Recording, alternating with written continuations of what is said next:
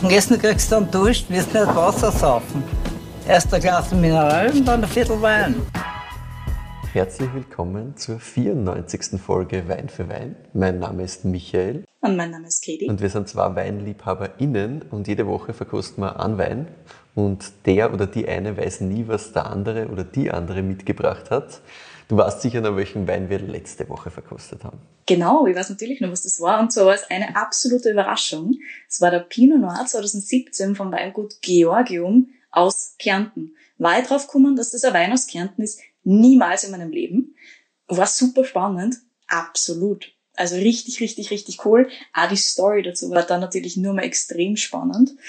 Aber ja, wie schon gesagt, also ich bin irgendwo nach Frankreich gegangen, habe überlegt, okay, passt, das muss schon ordentlich kühl sein, aber wo tue ich das jetzt hin? Kann das die Loire sein vielleicht? Kann es Jura sein oder sowas in der Richtung? Savoyen? Auf alles war ich gekommen, nur nicht auf Kärnten. War schon super spannend, aber es, du bist dann nicht die Einzige, die nicht auf Kärnten gekommen war. Also das, glaube ich, geht ziemlich allen so, die das im Glas haben, weil wenn du da sagst, das ist klar Kärnten, bist schon sehr stark. Es beruhigt mich ein bisschen, muss ich ehrlich ja. sagen. brauchst du keine Sorgen machen. Aber wir haben noch Feedback gekriegt tatsächlich. Genau, bevor wir über das nächste Weingut sprechen, müssen wir erst einmal zurückgehen ähm, zur Folge 92 und zwar zu Joschko Grafner. Ich habe nämlich vom lieben Thomas ein wunderschönes Feedback-Sandwich gekriegt quasi. Also er hat mir geschrieben, er hat gesagt, er horcht uns für gerne. Aber ihm sind aber Sachen aufgefallen, die beim Joschko Grafner nicht unbedingt hundertprozentig so waren, wie er das in Erinnerung gehabt hat und ob ich nicht nur mal nachprüfen kann. Beziehungsweise hat er mal einige geschichtliche Faktoren. Er ist nämlich Slowener. Erzählt zum Thema Slowenien und Italien, wo ich ganz ehrlich dann ein bisschen peinlich berührt war, weil ich mir gedacht habe, hätte ich eigentlich wissen müssen, aber umso besser, dass mir der Thomas das erzählt hat. Ich fange gleich mal an, Michi. Bist du bereit? Natürlich, fang an. Wunderbar. Und so hat mir der Thomas geschrieben. Der eiserne Vorhang war nicht an der italienisch-jugoslawischen Grenze. Und ja, natürlich war er dort nicht. Habe ihn dorthin dann ja, ich. Lieber Thomas, danke für die History Lesson. Es ist schwer peinlich. Natürlich war der Eiserne Vorhang nicht dort, weil Jugoslawien einfach abgegrenzt war, diesbezüglich also nicht eingegliedert in diesen Eisernen Vorhang. War er zwischen dem Burgenland und Ungarn oder der russischen Grenze dort quasi? Ja. War er zwischen Slowenien und Italien oder auch Slowenien und der Teil von der Steiermark? Na, war das eine Grenze, die großteils ziemlich gut verschlossen war? Ja. War es ein eiserner Vorhang? Definitiv nicht. Und diesbezüglich hat er mir dann, eben weil er Slowene ist und weil er sich in dieser Region sehr, sehr gut auskennt, nur einen kleinen Teil zu Nova Gorica erzählt. Also zu Gorizia und Nova Gorica haben wir ja ein bisschen gesprochen. Das ist quasi diese Stadt, die jetzt ausschaut, als wäre sie zweigeteilt. Tatsächlich ist es so, dass Nova Gorica sie zum Großteil erst nach dem Schluss dieser Grenze quasi entwickelt hat. Davor war da nicht recht viel. Also das war einfach so quasi angrenzend. Der Thomas hat gemeint, da war so ein Friedhof und ein bisschen Land und ein bisschen Häuser waren, aber ansonsten nicht recht viel. Also es war nicht das Stadtzentrum, das geteilt wurde sondern es ist einfach ein neues Stadtzentrum direkt an der Grenze gebaut worden. Auch das super, super spannend, aber natürlich dann gleich mal wieder nachgoogeln müssen, hat man so ein bisschen die Fotos angeschaut und man sieht natürlich, deswegen hast du halt die ganzen Plattenbauten auch.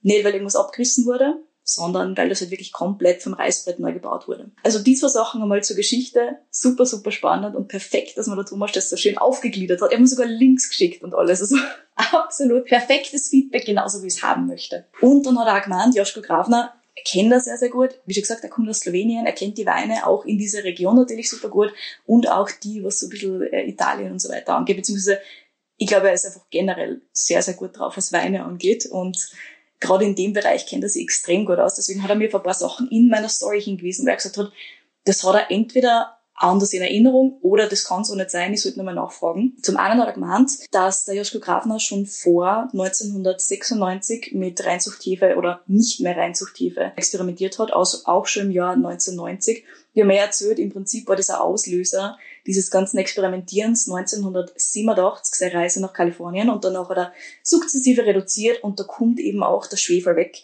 Aber dieses Umbruchsjahr, und da hat mir dann der Thomas auch wieder recht gegeben, war eben 1996. Also das war dieses Jahr des großen Hagels oder der zwei großen Hagelstürme, wo er dann quasi wirklich experimentiert hat mit diesem Rest, was noch übrig geblieben ist. Aber es hat er davor schon Experimente gegeben. Das war ihm wichtig.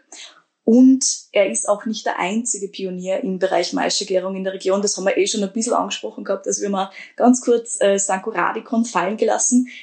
Ich muss ehrlich dazu sagen, über diesen Teil habe ich extra nicht so viel erzählt, weil es kann durchaus sein, dass dann nur mal eine extra Folge diesbezüglich kommt. ganz, ganz wichtig ist aber zu sagen, und das stimmt schon, das habe ich nicht genug hervorgehoben, es hat auch andere gegeben, die mit ihm experimentiert haben, die vor ihm experimentiert haben, die einfach auch gesagt haben, wir wenden uns jetzt zurück, wir schauen uns nicht mehr an, was dieses ganze Technologiezeug ist, sondern wir schauen uns wirklich im Detail an, okay, was kann man anderes machen, was sind die anderen Wege, wie kann man sonst agieren und auch was hat es einfach in dieser Region vor 1900 quasi gegeben, also was war wirklich die Vergangenheit der Weinproduktion, auch in Slowenien und auch in Slowenien gibt es eben so ein bisschen Grundlage Maischegärung mit Weißwein und so weiter und so fort. Und er hat da aber andere Names, also aber andere Namen auch gedroppt. Zum Beispiel Edi Kante und Nico Benza. Auch das nicht unspannend. Und wer sich interessiert, gerade für diesen Bereich ähm, Orange Wine, dem seien auch diese Namen ans Herz gelegt und nicht bei der Stanko Radicon. Gut, und dass danach dann immer mehr Experimentation gegeben hat, ähm, nachdem der Stanko Radicon und der Joschko Grafner angefangen haben im Bereich Orange Wine. Das haben wir dann eh besprochen mit unserem Rivoliamo-Thema. Und dann haben wir noch einen ganz, ganz wichtigen Punkt und den habe ich tatsächlich falsch erzählt, Schande über mein Haupt, einfach weil ich mir es falsch notiert gehabt habe, beziehungsweise weil wir nur darüber geredet haben während des Rivoliamo. Und zwar ist es so, dass vom Joschko Grafner durchaus nur Rotwein gibt, auch jetzt noch, aber der Fokus ist ganz stark auf Rivoliamo, also auf äh, Rivola Gialla. Und es gibt im Weißweinbereich nur mehr Rivola Gialla. Aber das ist ein ganz wichtiger Punkt. Ich habe erzählt, dass es nur mehr Rivola Gialla gibt. Sie haben auch noch Rotwein. Also Pignolo.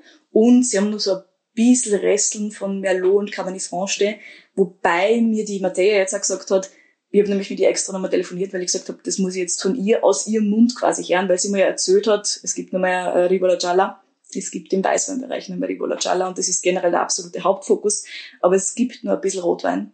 Und gerade der Pignolo, das ist eben eine autochthone Rebsorte, die liegt dem Joschko Grabner schon nur am Herzen. Also das ist schon einfach ein ganz wichtiger Punkt und Thomas, danke, dass du darauf hingewiesen hast, weil das kann ich nicht so stehen lassen. Der Thomas hat mir auf jeden Fall ein extrem wertvolles Feedback geliefert und ich glaube, wir werden das einfach immer so handhaben. Falls ihr irgendwas habt, wo ihr euch denkt, das habe ich schon mal anders gehört oder das hat vielleicht irgendwann einmal irgendwer anders erzählt, sagt mir gerne Bescheid oder sagt uns gerne Bescheid. Wir checken das ja gerne nochmal mit den Weingütern direkt. Genau, und selbst wenn es nur kleine Details sind, die euch auffallen oder ihr euch selbst einfach nicht sicher seid, ob das tatsächlich so war, immer gern her damit. Aber wenn zum Beispiel ein Thema offen blieben ist für euch, das freut uns auch, dass wir dann nochmal nachfahren können und das Feedback hilft uns einfach super weiter. Ja, so ist es. Und heute sind wir mal wieder unterwegs und zwar im Burgenland beim Jawohl. Hannes Schuster. Die Vorfreude auf diese Folge war besonders groß. Wir haben Hannes Schuster bzw. das Weingut Rosi Schuster ja schon mal im Podcast gehabt. Das ist natürlich gut, wenn ihr die Folgen wisst, weiß ich natürlich nicht. Ich schreibe es euch eine. ich glaube, es ist Folge 39 gewesen. Ist es Folge 39? Ich habe mir so nämlich gestern noch angeschaut und ich habe es nicht mehr im Kopf gehabt. Pi mal Daumen. genau. Hannes, danke, dass wir da sein dürfen. Sehr gerne. Magst du dich vielleicht ein bisschen vorstellen kurz? Ja, mein Name ist Hannes Schuster vom Weingut Rose Schuster. Bin seit 2007 für das Weingut verantwortlich und bin vom Weinbauer über den Kellermeister, über den Bürokraft, über Hilfsarbeiter. Alles. alles. Weingut. Einmal alles. Sehr gut. Es gibt natürlich ein großartiges Team dahinter, ohne dem das alles gar nicht möglich wäre. Mhm.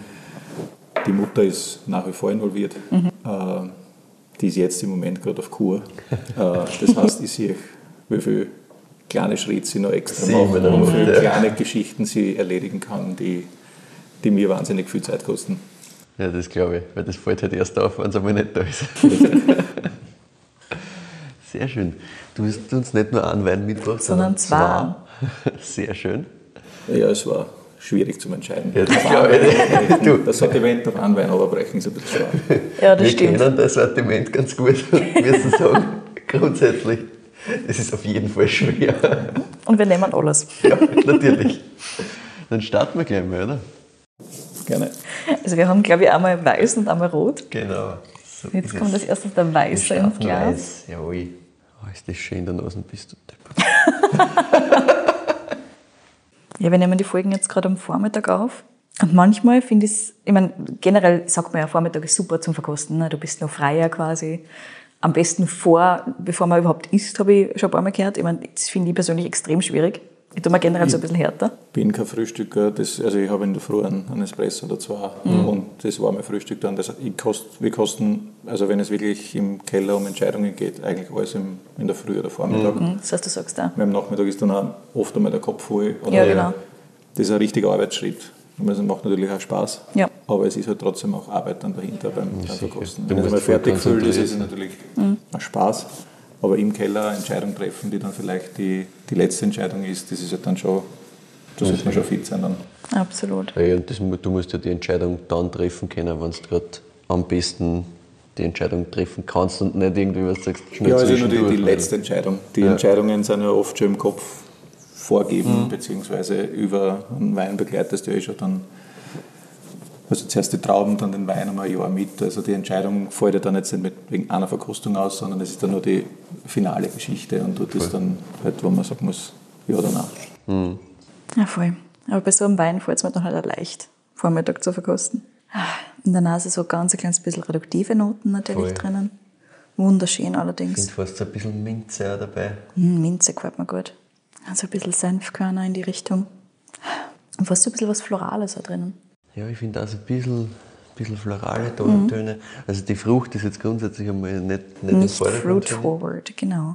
Schön, viel kräutriger. Kräutrig, super elegant schon in der Nase. Also das ist so richtig so, so kleine, kräutrige Spikes. Ein bisschen so Zitrus auch fast schon da. Ja, ein bisschen was Zestiges drinnen. Und das sagt dann halt richtig ins Glas rein. Und weiter geht's am Gaumen. Auch wieder Start mit so ein bisschen. du bist sehr glücklich da ja, drin. ja ich bin, das, da bin ich wirklich sehr glücklich damit.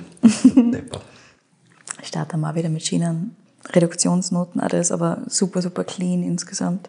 Ganz, ganz klar. Und das kommt hinten nachher, zieht sich das immer weiter. Und du hast so, ich finde, du hast hinten richtig dann so ein bisschen so eine gelbe Frucht nochmal raus. Diese zitrischen Noten mit der Säure, das das durchzieht. Puh, das macht viel Spaß. Säure voll schön. Also ganz ein kleines bisschen Gerbstoffstruktur, ganz, ganz fein. Ja, super schönes Ding. Ich bin schon ein bisschen mal überlegen, wo ich es hin tue. Voll. Weil es hat am Anfang Burgenland schon... ist ein guter Tipp. Burgenland. das du uns jetzt nicht verraten dürfen. hm. Aber es macht extrem viel Spaß und das ist so... Es ist lustig, dieses, also so ein bisschen Frucht hast du wirklich im Abgang fast. Ich finde auch, am das stärksten. kommt, das kommt hinten außen nochmal so ein bisschen und das kitzelt alles so schön. Das Und halt macht richtig kräutrig bleibt da. Ja, richtig geil. Also ich finde auch dieses ganze minzige, so Zitronenmelisse-Geschichten, solche Mhm. Dinge, Schön. bleibt mir da alles. Und dann hinter außen wirklich Zitrone, Zitrone finde ich. Also richtig, richtig schön. Okay, was könnte das sein? Ja, also wir wissen ja, bei dir haben wir einige Weißweinsorten, du hast ja angefangen, die in den frühen Zehnerjahren im Prinzip so richtig hart wieder mit dem Weißwein-Thema zu beschäftigen. Habe ich das richtig in Erinnerung? 2014 oder sowas in Richtung hast du gemeint, dass Weißwein stärker gekommen ist wieder. Ja, unseren wirklich aufgetreten mit Weiß haben wir ab 2015. Mhm. 2007 haben wir komplett aufgehört mit Weiß Ja. und erst 2010 dann wieder durch Zufall 60-jährige Reben von gemischten Satz gekriegt. Ah ja, Und das genau, war immer das so ein das. Mhm. Thema, das mich ein bisschen interessiert hat.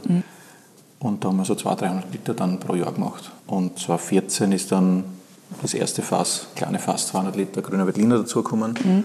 Und von dort weg haben wir gesagt, okay, also bananischer Weißwein interessiert uns. Mhm. Wir haben jetzt eine Idee für den Lagen, die wir verwenden können. Da rund um St. Margareten, das waren ja alles Weißweindörfer. Äh, St. Margareten, Mörbisch, Rust, äh, Schützen, Oslip. Ähm, Das heißt, du findest in den besten Lagen meistens alte Reben, äh, die dann weiß sind. Und wir haben eigentlich außer aromatische Rebsorten keine Rebsorten ausgeschlossen für uns. Aromatische Rebsorten deswegen, weil einfach das von Jahr zu Jahr, gerade in der Experimentierphase, den Wein einfach immer zu stark verändert hätte oder beeinflusst hätte. Und so haben wir gesagt, okay, also so Traminer Muscat, das schätzen wir zwar sehr, aber ähm, nicht für uns jetzt in der, für den Weinstil, den wir bevorzugen. Gut, du hast ja gerade gesagt, Grüne Veltliner habt also hast du Genau. nebenbei gibt es natürlich noch Welschriesling, wie wir wissen. Äh, Welschriesling, Vormint. Äh, Vormint in den letzten Jahren stark gewachsen. Äh, Weißburgunder ist ein bisschen da. Ah, Zumin- stimmt. zumindest noch bis heuer, das wird umveredelt. Ah, okay. Wir haben aber das jetzt an die Sorten rein vinifiziert. Also das sind unsere Weingärten für aus den Dörfern, ähm, die ja teilweise verschiedene Rebsorten gemeinsam geerntet werden. Ja. Äh, es ist jetzt 2021 ein bisschen Chardonnay dazugekommen, weil es einfach tiptop Anlagen sind in großartigen Lagen. Und ja, also wir werden jetzt vermutlich keinen Lagenchardonnay machen, aber das passt in aus den Dörfern einfach Ja, perfekt rein. Wir haben ein bisschen Rheinriesling gepflanzt, aus einer Idee Wirklich? heraus jetzt einfach, aber jetzt, das sind 900 Reben. Okay, Ja. Also es, es wird auch nicht sep äh, separat geben. Ja. Also es ist einfach nur die Idee, vielleicht für aus den Dörfern ein bisschen mehr Frische zu, dazu bringen. Spannend. außerdem ist der Mitarbeiter riesen Rheinriesling-Fan. Ah ja, gut. Und der hat, sich da, Der freut sich der dann. hat das natürlich da Das ist ja verstärkt, das Klar. dass man die, aus einem eigenen alten Welschriesling-Weingarten gibt es ein paar Rheinriesling-Stöcke drin, die er selektioniert hat und wir haben das dann weiter fädeln lassen und aus dem einen kleinen Weingarten gemacht. Okay, das ist ein geiles Projekt. Spannend. Wir haben irgendwann schon mal die Diskussion gehabt mit Riesling, also Rheinriesling im Burgenland, dass wir nicht wirklich was kennen. Ja, ich glaube, dass der Rheinriesling im Burgenland schneller äh, oder in dieser Zeit eine gewisse Reife kriegt, ohne vielleicht die aromatische Vollreife zu haben. Ja. Also ich glaube, dass es eher neutraler äh, Weißwein wird, aber ich habe, wie gesagt, im Moment keine Ahnung. Das ist aus einer, aus einer Idee entstanden und wir haben wahrscheinlich schon schlimmere Ideen gehabt. Na dann. So, was ist das? Gute Frage. Es erinnert mich natürlich von der Stilistik auch schon so ein bisschen an die Dorfkultur, die wir beim letzten Mal gehabt haben. Ja, die Frage ist zuerst einmal, ist es reinsortig oder nicht? Genau, das kennen wir. Das, das können wir dich mal fragen. Das könntest du uns einmal verraten. Warum? Wenn du magst. Das ist eine legitime Frage, aber Blind ist blind. hart. Heute ist es hart erst. Ja, kriegen wir, kriegen wir keine Tipps. Passt auch. Ich meine, was ich mir grundsätzlich vorstellen könnte, ist, dass das mit Vormint funktionieren könnte in die Richtung. Das würde mir nicht so schlecht reinpassen von, von der Struktur her. Ich war trotzdem eher bei einer QV, muss ich ehrlich sagen. Weil ich nichts so Mag ganz präzise pinpointen kann. Es ist insgesamt auf jeden Fall super frisch, super jung. Klar. Rein vor Mint tue ich mir hart. Es gibt natürlich auch noch die, die Sachen mit Formint grüner Veltliner. Ne? Ich weiß nicht, ob es die noch gibt. Das hat es einmal Zeit gegeben. lang gegeben. Ja.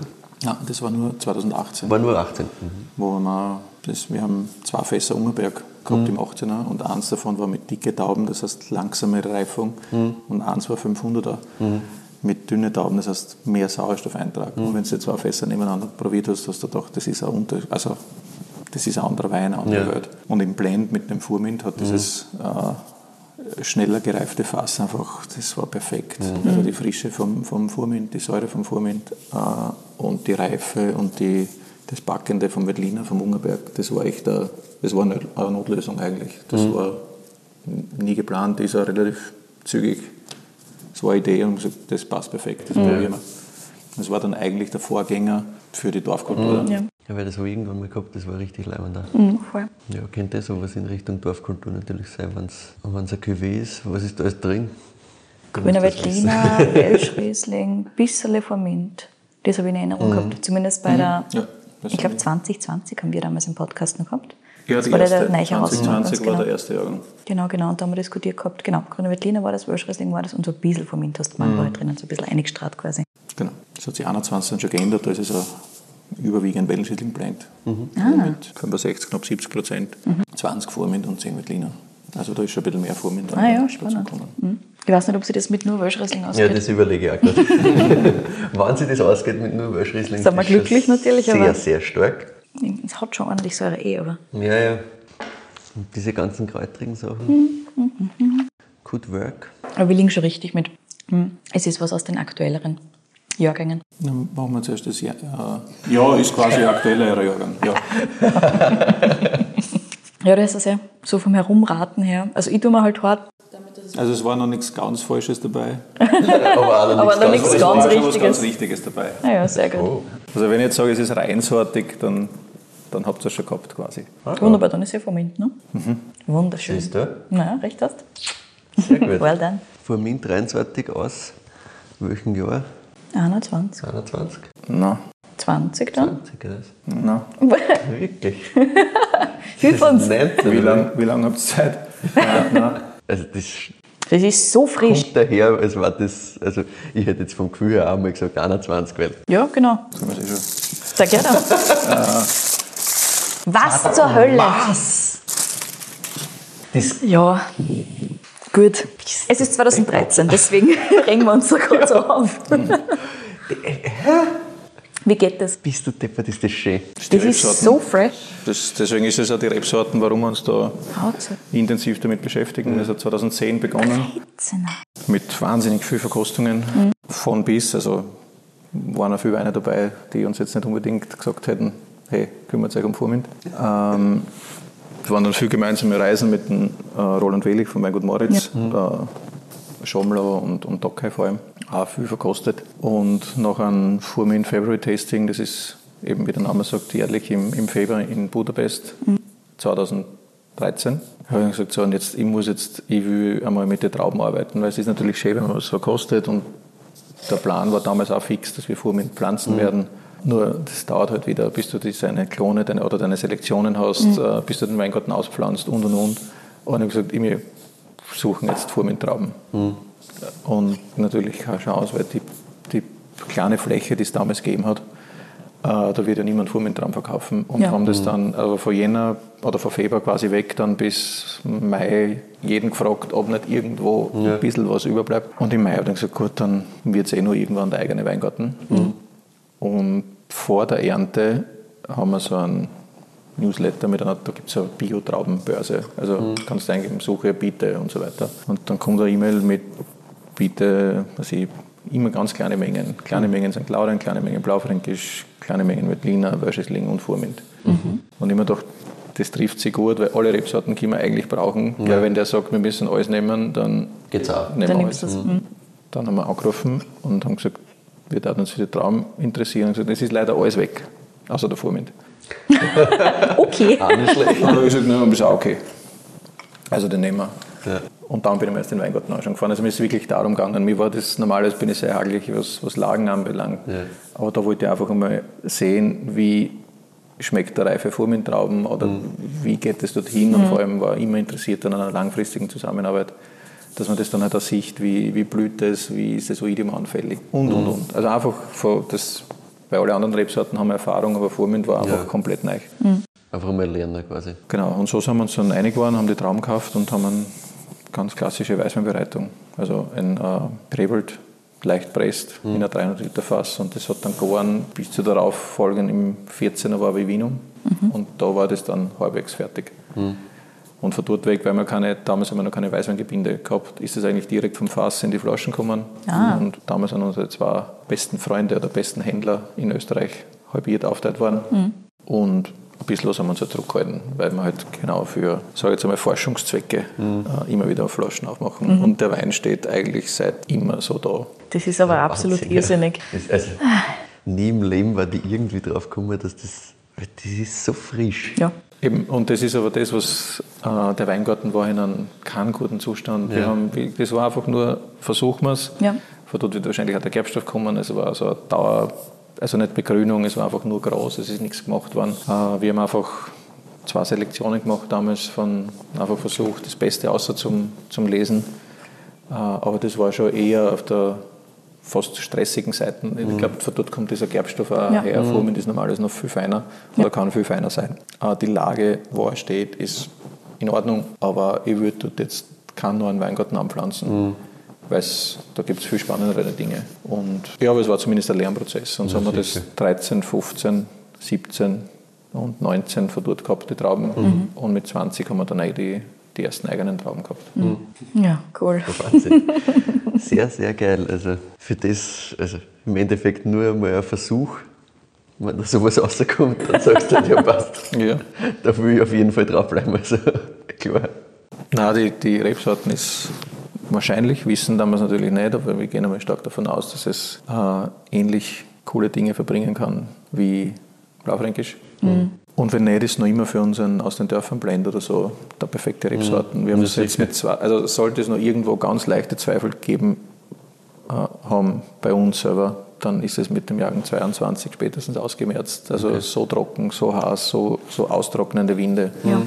Und Furmint ist eigentlich unbeeindruckt noch immer da gestanden und Wirklich? hat mit Abstand die saftigsten Trauben gebracht und hat noch immer Frische und Säure. Also jetzt ist es für mich dann, also wir dann heuer noch ein bisschen was umfällen bzw. dazu pflanzen, ja. weil das passt einfach. Also ich, ob es dann für Lagenweine und so weiter reichen wird, das, das brauchen wir dann natürlich ein bisschen ältere Reben. Mhm. Die gibt es im Burgenland halt teilweise durch Umveredelungen schon, aber ansonsten hat äh, der Wenzel Michi, der ja, genau. ist, ist der Einzige, der da auf ein bisschen ein gereiftes mhm. Rebmaterial zurückgreifen kann. Mhm. Cool. Den haben wir gerade erst gestern besucht. Ja.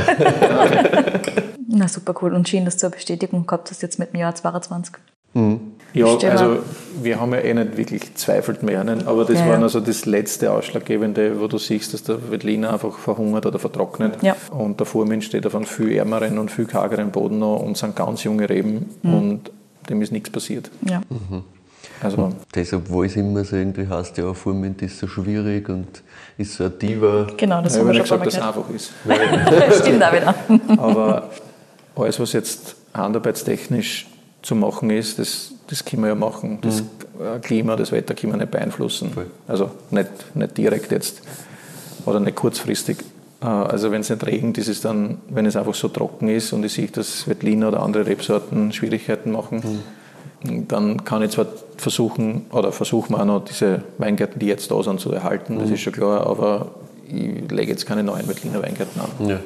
weil da ist das Leitergebirge wieder ein bisschen mehr begünstigt, weil durch den Kalk einfach immer mehr Frische mitkommt und kühlere Winde sind und da haben wir durch den Einfluss vom Neusiedler See oder haben wir mehr Einfluss vom Neusiedler See. Und dadurch wird es ein bisschen wärmer dann auch. Ja, es gibt einzelne Lagen, so wie Ungerberg in Schützen bei uns, das, das ist auch zukunftsfit, glaube ich, aber Ansonsten ist Veltliner so mit der Hitze und mit Trockenheit, da jetzt St. Margareten, ich rede jetzt nur für, für St. Margareten Ja, wird es schwierig werden vielleicht. Da ist Weißriesling dann auch nochmal viel unkomplizierter. Das heißt, der kann auch leichter damit umgehen mit, mit der Hitze und mit der Trockenheit. Er hält halt die Säure besser. Ja. Man sind vor mit Weißriesling sind so panonische Rebsorten. Das Ja. hat seinen Grund wahrscheinlich, Ja. dass die da sind. Voll. Oder im- beim Vormint da waren halt. Und jetzt wieder im Jetzt Kommen wieder ist. kommt, Gott sei Dank.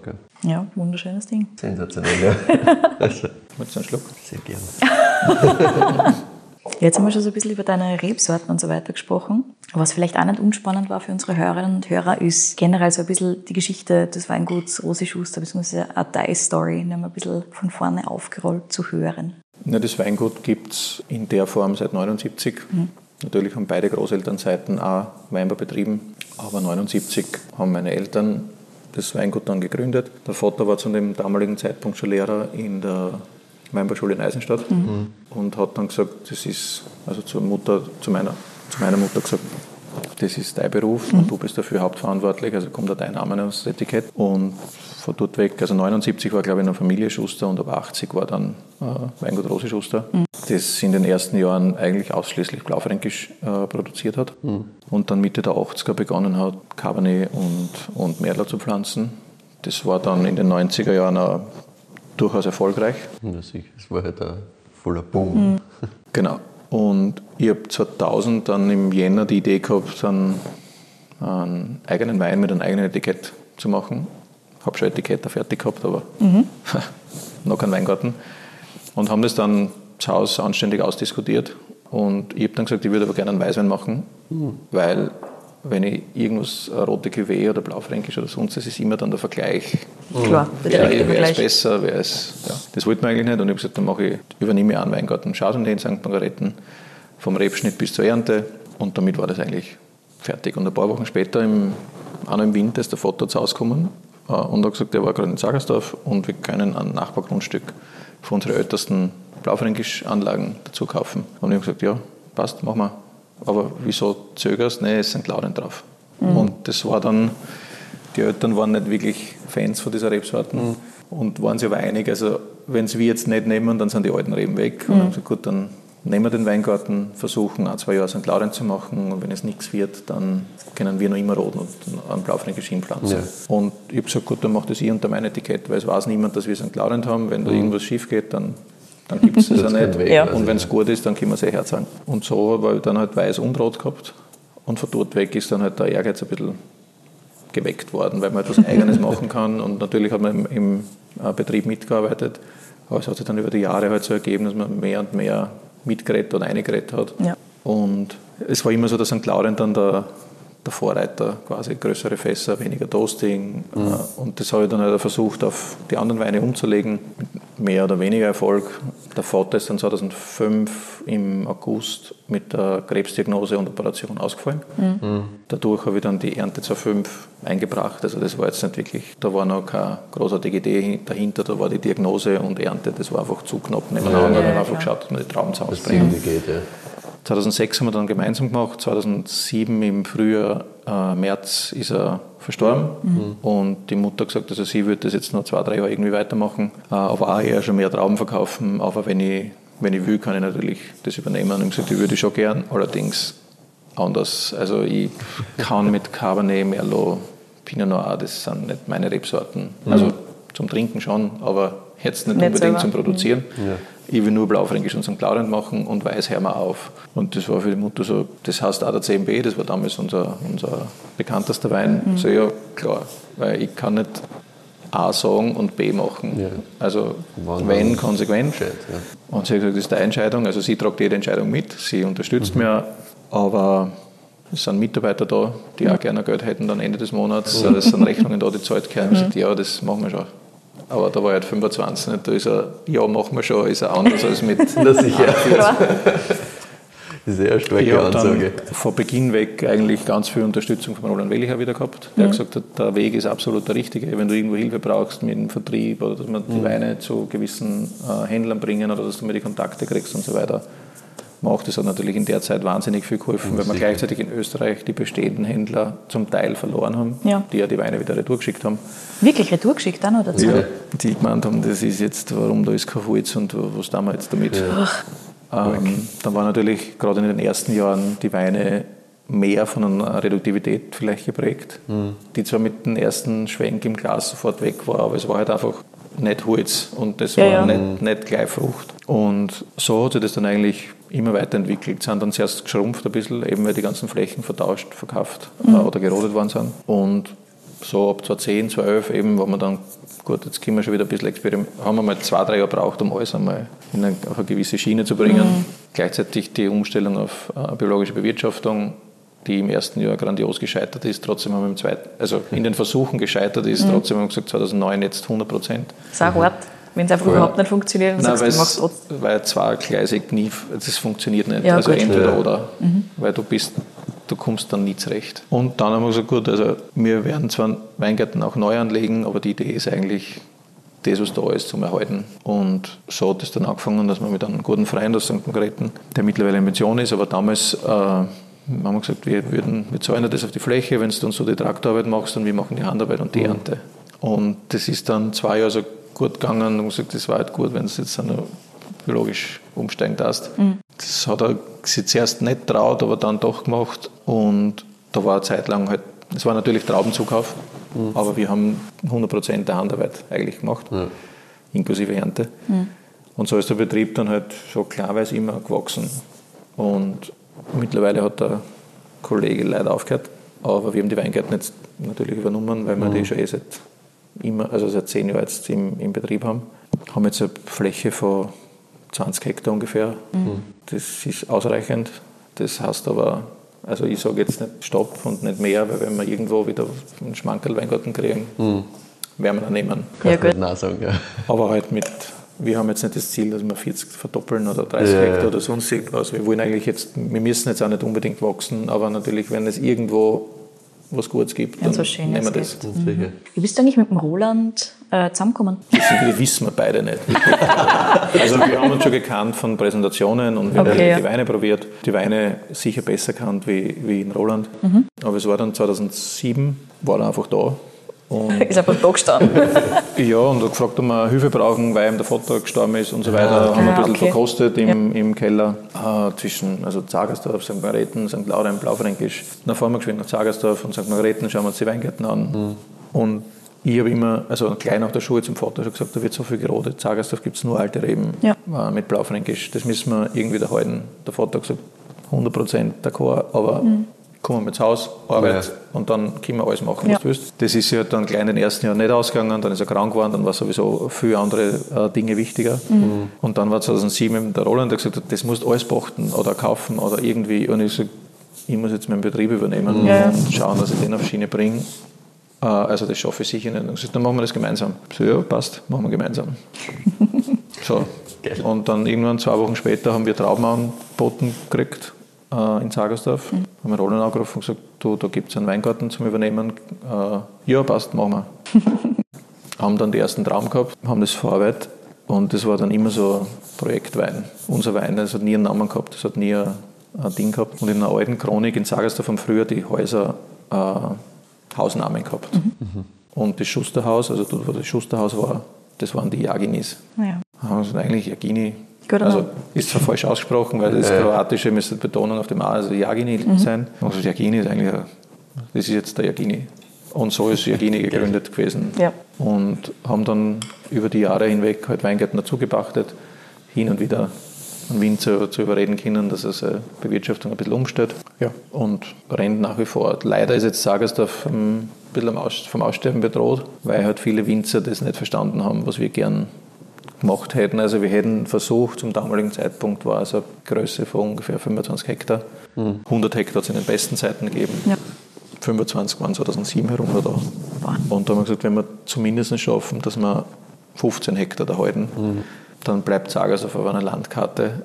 Und wir waren da sehr enthusiastisch und hätten geglaubt, dass es auch irgendwie möglich ist. Äh, aber es sind sehr viele, sagen wir mal, eigensinnige Personen mhm. dann auch mit am, am auf der Gegenseite gewesen, die, glaube ich, Grad versucht haben, da dagegen zu arbeiten. Ja. Okay. Also einfach roten, ohne was zu sagen. Wir hätten ja, wir haben Jagini-Weingärten, Schuster-Weingärten und in der Mitte ist Blaufränkisch St. Laurent drinnen. Mhm. Also wir hätten uns gerissen, ob das jetzt Schuster oder Jagini übernimmt. Also wir hätten ja. auf jeden Fall den Weingarten da halten. Mhm. Der war dann einfach, äh, kurz vor Weihnachten war er da, über die Weihnachtsfeiertage. Ich fahre jetzt dann auch nicht tagtäglich in die Weingärten, ja, gerade im ja. Winter nicht. Ja, äh, und im Mitte Jänner war er weg. Ach. Und das war so irgendwie. Ah. Mhm. vor allem, wenn es eh und dann, wächst, und dann wächst der Mais dort. Ne? Äh, mhm. so. Und vor allem, ich meine, das war, war noch ein jüngerer Weingarten mit 25 Jahren, aber trotzdem, das kannst du einfach nicht mehr aufholen. Nee, Wenn ich jetzt einen Weingarten pflanze, im besten Alter, äh, wir ihn wahrscheinlich nicht mehr bewirtschaften. Ja. Deswegen war immer die Idee, versuchen, alte Weingärten zu übernehmen. Dann kann ich in meiner Laufbahn, in meinen 25, 30 Jahrgängen, die man macht, 40 Jahrgängen vielleicht, kommt darauf an, wie lange man arbeiten darf oder kann, habe ich trotzdem die Möglichkeit, mit alten Reben zu arbeiten. Ja, ja voll. Ich finde es nach wie vor faszinierend, dass das einfach gerodert wird, ohne dass irgendwie kommuniziert wird mit den Leuten rund um. Weil es kann nicht lukrativer sein, dass ich ein Maisfeld draus mache, als das Nein, ist. gar nicht. Der, ich mein, der, die kriegen 300 Euro Pacht dann im Jahr. Einen. Nein, eben, ja, und der Weingarten ist allein schon 600 Euro Pacht zum mhm. Beispiel oder 500 ja. Euro Pacht, je nachdem, wo man, wie die Weingärten benannt sind. Mhm. Aber das ist eine Justamentgeschichte. Und das ist dann, dann wird es wirklich mühsam, ne? weil ja, wir, ich würde nichts geschenkt, es muss ja, ein Geschäft muss immer für beide Seiten gut ja. sein. Ja. Oder Partnerschaft muss immer für beide Seiten gut sein. Mhm. Und da ist es echt dann. Es ist halt nur destruktiv und nur dagegen, weil halt, ja. ja, und jetzt sind vielleicht noch, keine Ahnung, sechs, sieben Hektar da. Mhm. Davon hat drei Hektar Jagini oder zweieinhalb Hektar Jagini ja. und zwei, eineinhalb Hektar, zwei Hektar Schuster. Mhm. Also das schaut dann immer aus wie ein Weinbaudorf im Moment. Ja. Ja. Es gibt noch immer super schöne Plätze und es gibt echt Leute, die sich da bemühen und so quasi wie einen Schrebergarten anlegen, also mit Barmer und Sträucher mhm. und so. Also das schaut dann echt schön aus. Aber als, wir sind ja, das Weingut war ja bis, 2000, ah, bis, 9, bis 97 in, in Zagersdorf. Mhm. mhm. Das heißt, die Kindheit war komplett in Zagersdorf mhm. und das waren alles Weingärten. Da mhm. war bei der Ernte richtig was los draußen. Mhm. Das ist jetzt so eher nicht der Fall. Das ist schon schade. Ja. Und wie ist das Weingut, äh, wie ist das Weingut dann daher übersiedelt? Äh, die Eltern haben in Zagersdorf nicht wirklich die Möglichkeit gehabt, das Weingut zu erweitern. Okay. Es ist aber gewachsen und dann hat es äh, eine Entscheidung gegeben, dass das Weingut nach St. Margrethen übersiedelt wird. Mhm. Und das war ab 96 und ab 97 ist dann auch quasi die Familie nachgezogen, mhm. weil das ist das Elternhaus von der, von der Mutter. Mhm. Und da hat es die Möglichkeit gegeben, das zu erweitern. Und ab 93 sind auch die Flächen von den Großeltern mütterlicherseits also in St. Margareten dazukommen. Mhm. Das heißt, wir haben eine Zeit lang die Trauben nach Zagersdorf braucht und jetzt ist es so, dass wir die, die Zagersdorfer Trauben halt mhm. nach St. Margareten bringen. Mhm. Was mich noch interessiert hat, du hast gesagt, du hast dann, wie du übernommen hast, quasi gesagt, nur Blaufränkisch, St. Laurent und gar nichts mehr weiß. Ja, weil das in dem Moment eine Belastung gewesen wäre. Ich habe mhm. mit St. Laurent genug Arbeit gehabt. Mhm. Äh, Blaufränkisch haben wir gedacht, das rennt eh, aber das war eigentlich noch mehr Arbeit dann. Und da war kein Platz im Kopf für Weißwein. Mhm. Und außerdem Sauvignon Blanc und Chardonnay war zu dem Zeitpunkt äh, jetzt auch nicht so. Ich habe damals, glaube ich, auch noch nicht die richtige Idee gehabt für, für mhm. burgenländischen Weißwein. Mhm. Zu jung, zu wenig damit beschäftigt. Es hat mhm. einfach zwei Dinge gegeben. Es waren immer entweder sehr viel Holz oder zisch frisch fruchtig. Mhm. Und genau das Mittelding, was wir jetzt versuchen zu machen, das hat es so banonischen mhm. Weißwein bis auf ein paar kleine Ausnahmen nicht, nicht wirklich gegeben. Mhm. Ja, ich meine, ich stelle mir, glaube ich, eher einfach leichter vor, ein bisschen, wenn du sagst, okay, ich fokussiere mich mal auf das und einen Schritt nach dem anderen, als wenn du auf einmal versuchst, dann gleich alles umzureißen. Nein, und vor allem Sauvignon Blanc, das sind so Rebsorten, die ich mit der gar nicht kann. Also ja. als, als Winzer jetzt da wieder. Ja. Und die haben wir gehabt, und ich nicht gewusst, dann haben wir gesagt, da verkaufe ich lieber die Trauben, haben ein bisschen ja. Geld gekriegt dafür und dann haben wir in den Weingarten gerodet. Ähm, weil das ist einfach erstens nicht lukrativ, Trauben zu verkaufen, so wie, wie es wir produzieren. Ja. Mhm. Und wenn du nicht kannst mit der Rebsorte, ja. wieso dann? Und das war nur alles, und so war voller Fokus auf. Mhm. Und irgendwann ist dann so die Idee entstanden, naja, Weißwein ist von der Reife her dann auch eh eher vor Blaufränkisch mhm. oder zwischen St. Laurent und, und Blaufränkisch. Ja. Das heißt, da haben wir Zeit auch noch. Mhm. Und jetzt haben wir uns diese Fenster einfach. Andere Leute sagen, nein, relativ gut. Entschleunigung. Ja, du sagst, da in dazwischen habe ich noch Zeit, ich nicht. Naja, die Leute sind nicht da. Ne? Also unsere, die Mitarbeiter sind nicht da, die Lesemannschaft ist da. Ähm, Wenn das Team da die ist. Die wollen zum Glück alle arbeiten und wir wollen auch. Und mhm. die Gerätschaften sind ja alle da. Und, und so ist die Idee schon und gesagt, eigentlich, wieso macht man keinen Weißwein? Das mhm. war dann 2015 äh, mit dem aus den Dörfern, wo wir gesagt haben, jetzt yes. probieren wir es. Absolut. Und wie sind diese ganzen Namen entstanden aus den Dörfern, Dorfkultur und so weiter und so fort? Aus den Dörfern hätte ich schon ein paar Jahre früher für einen Rotwein gehabt, wo man ganz ein lieber äh, Weinhändlerfreund gesagt hat, pss, viel zu lang, drei Wörter kannst du bringen. Weil damals war es noch Lebensgefährtin und äh, jetzige Frau und hat die, die Mutter gesagt, aus den Dörfern, das kannst du nicht, das kannst, das kannst du nicht bringen. Also das ist halt ein bisschen länger als CMB. ja, das ist, das ist zu lang und das sind nur drei Wörter, das macht so einer wurscht. Dann haben wir den Weißwein da gehabt und ich habe gesagt, jetzt können Sie mich gern haben, weil vielleicht, vielleicht scheitert das Weißweinprojekt dann eh und jetzt dann ist der Name halt auch gleich ja. nicht passend. Und das war die Messe in Düsseldorf 2016, mhm. wo ich zum ersten Mal Weißwein mitgehabt habe als Fassbrauer mit dem Etikett. Und das war so. Also da war ich leicht angespannt, weil ich gewusst habe, wie ja. die Reaktion ist von den bestehenden Händen. Die kennen unsere Rotweinlinie, aber Weiß ist jetzt komplett neu. Und das bisschen, was wir damals gehabt haben, war eigentlich innerhalb kürzester Zeit dann, dann weg. Und die, selbst der, der Freund, der damals gesagt hat, das ist viel zu lange, gesagt, aus den Dörfern, ein wunderschöner Name. Ja. Nein, ich hätte gerne immer das, wo am Etikett draufsteht, was drinnen ist. Und wenn der Weißwein jetzt aus den Dörfern kommt, dann ja. kommt er aus verschiedenen Dörfern, ja. ohne nähere Herkunftsangabe, so wie Blaufränkisch St. Margareten. Mhm. Das ist für mich dann, Dorfkultur ist dann eher mit unserer ganzen Prüfnummerproblematik ein Begriff gewählt worden, den man dann auch verwenden könnte, sollte die Prüfnummer wieder mal verweigert werden. Mhm. Das heißt, dass einfach der Wein jedes Jahr gleich hast. Und mir war der Kulturbegriff am Etikett äh, ganz wichtig, weil Wein für mich immer Kulturprodukt war und auch mhm. immer sein wird. Mhm. Weil es ohne den Winzer, und da will ich mir jetzt eigentlich nicht wichtig nehmen, aber ohne eine Person hinter den Trauben oder hinter dem Wein mhm. würde es es einfach nicht geben. Das mhm. beginnt beim Rebschnitt, das beginnt beim Auspflanzen eigentlich, welche Rebsorten setze ich in welchem Pflanzsystem, mhm. wohin. Das heißt, es wird immer kultiviert, die Natur macht keinen Wein. Also ja. wir versuchen das natürlich auch, oder wir machen das auch so unbeeinflusst wie nur möglich zu machen. Das heißt, keine Schönungen, keine Filtrationen. Äh, wir nehmen nichts weg äh, und wir verwenden ein bisschen äh, Schwefel vor der Füllung. Mhm. Ähm, oder vielleicht einmal während des Ausbaus, wenn es notwendig ist. Also mhm. ich mache jetzt keine kein Dogma und sage, ja. na, der Wein soll sich lieber in die falsche Richtung entwickeln, weil ich will keinen Schwefel verwenden. Wir haben freie Werte von 15 bis 22 und Gesamtwerte je nach Jahrgang von äh, 20 bis 40 oder mhm. so. Also da habe ich auch absolut kein Problem damit. Mhm. Ja. Mir war dieser Kulturbegriff einfach bei Wein. Ich, ich habe auch eine Zeit lang gehabt, wo ich gesagt wir machen nichts aber gleichzeitig treffen wir einfach 100.000 Entscheidungen von Jänner ja. bis zur Füllung quasi. Und das ist alles beeinflusst. Ich entscheide, ob es ein Holz oder ein Edelstahl oder ja. Amphore oder ein, ein Betonei ist zum Beispiel. Das heißt, das ist ja, der Winzer beeinflusst natürlich die Stilistik und den Ausbau. Wir versuchen halt einfach, diesen Herkunftsgedanken so bestmöglich in die Flaschen zu bringen. Mhm. Ja, du beeinflusst ja allein schon den Zeitpunkt, wo du was magst.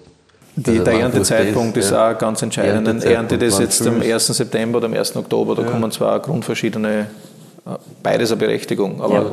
es entscheidet der Winzer halt, was, was damit rauskommt. Ja, ich meine, Wein an sich, so wie er heute draußen steht, wird er nicht wachsen in der Natur so. Genau. Also alleine schon und deswegen haben wir diese Kultur, wir haben einen Fantasienamen gesucht, der Ja. irgendwie mit der Herkunft, aber halt das ist Kultur, der Kulturbegriff quasi am Etikett ist.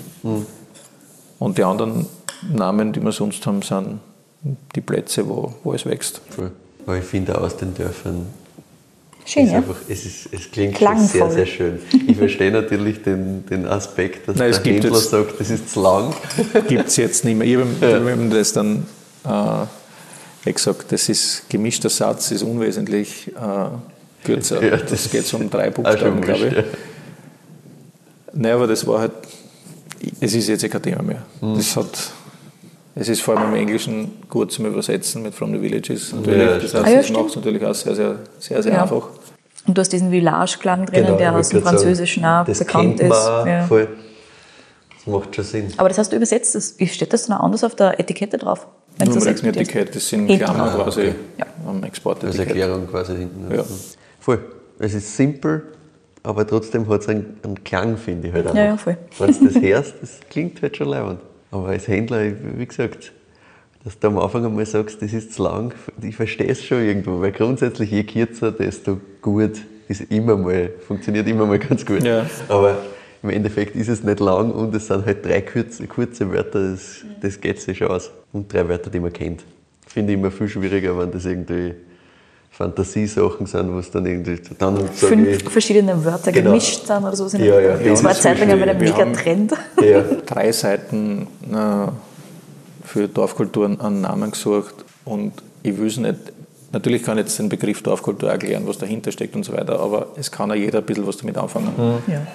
Wir haben ungarische, deutsche, englische Namen gehabt, was du dann immer denkst, das erste, warum hast du jetzt aus den Dörfern, also aus den Dörfern ist selbsterklärend, aber wenn du dann einen Fantasienamen hast, das heißt lateinisch das und das oder das heißt ungarisch Ja. das und das, eh schon, ich rede mal über den Wein, äh, der Begriff, ich, würd- ich versetze mich dann in die Geschichte, wenn du einsteigst und sagst, was heißt das?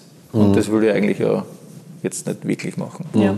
Gut, sollen wir zum Rotwein übergehen? Ich weiß, Michi, du willst dich kaum trennen vom, vom Mint Schwer. und ich verstehe Schwer. es sehr gut. Aber ich, ich werde mich wahrscheinlich auch vom Rotwein kaum trennen das ist richtig. können. Also, Das ist schon der erste richtige Tipp, Farbe passt. Damit haben wir quasi unsere Arbeit schon getan. das ist super. That's it. Gut, nachdem ich das schon durchschauen kann, habe ich schon erste Ideen.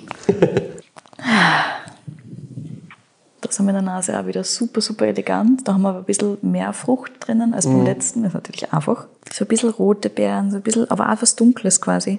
So ein bisschen was, was das- Brombeeriges oder hast so. der so ein bisschen so ein, so ein dunkelkirschigen Ding, der mit Ja. ja. zieht. Also da bin ich auch viel mehr im, im Fruchtpotpourri drinnen quasi. Ganz genau. Genau, also eine schöne Würze, es ist insgesamt super frisch. So, und am Gaumen packt mir jetzt die Würzigkeit viel mehr. Mhm. Du hast schon die Frucht, aber die ist da so ein bisschen schön clean im Background. Mhm.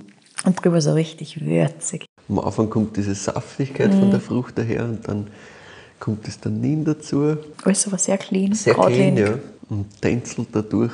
mm, schön. Muss ich gerne einen zweiten Schluck nehmen. So, und je länger ich das Ding im Glas habe, desto mehr kommt man in den Nasen diese Würzigkeit, diese ganz intensive. Fast so ein bisschen was Richtung so Szechuan-Pfeffer, Pfeffer, fast so rosa Pfeffer. Ich habe nicht gesagt, dass es leicht ist. Solange es so ist, Braucht es nicht leicht. bin ich glücklich. Genau. Schon ordentlich Säure da. Schon eine ordentlich Struktur da. Voll. Also jetzt rein von der hellen Farbe im Glas ist da sehr viel Struktur da sogar. Ja, so ist es. Und ja, diese, diese Würze spürt sich jetzt in der Nase viel mehr in den Vordergrund, finde ich. Voll. So ganz das erste war, da war die Frucht einmal da und mittlerweile ist es immer mehr Würze, die rauskommt. Das hat schon ordentlich Grip. Absolut. Ja, so diese Farbe und wie es im Glas ist, treibt uns natürlich gleich mal am Anfang eher Richtung St. Laurent als Richtung irgendwas anderes. Am Gaumen hast du dann aber wirklich schöne Würzigkeit. Diese Fruchtnoten wirklich relativ stark im, im Hintergrund. Und du hast, also das ist wirklich ein sehr, sehr gerader, cleaner, geradliniger Wein. Zieht dich halt voll schön durch und sagt, okay, passt, nächster Schluck. Ja, ja, Trinkfluss Ende nie. Und ich würde jetzt natürlich wieder sagen, eher einer von den aktuelleren Jahrgängen, aber natürlich habe ich jetzt Angst, weil ich vorher auch schon Ja, ja. gesagt habe, dass es einer von den aktuelleren Jahrgängen ist. Aber so generell steht er relativ frisch da. Finde ich auch. Also, aber mm, das haben wir beim Vormittag gesagt. Ja, das Also, in dem Fall ist es einer von den aktuellen Jahrgängen. Okay, puh. Aber ja, von der Struktur her, dass sich das nur mit St. Laurent ausgeht. Ja, der Blaufränkisch ist dann trotzdem anders, Michi. Der Blaufränkisch ist anders, ja, ja, sicher.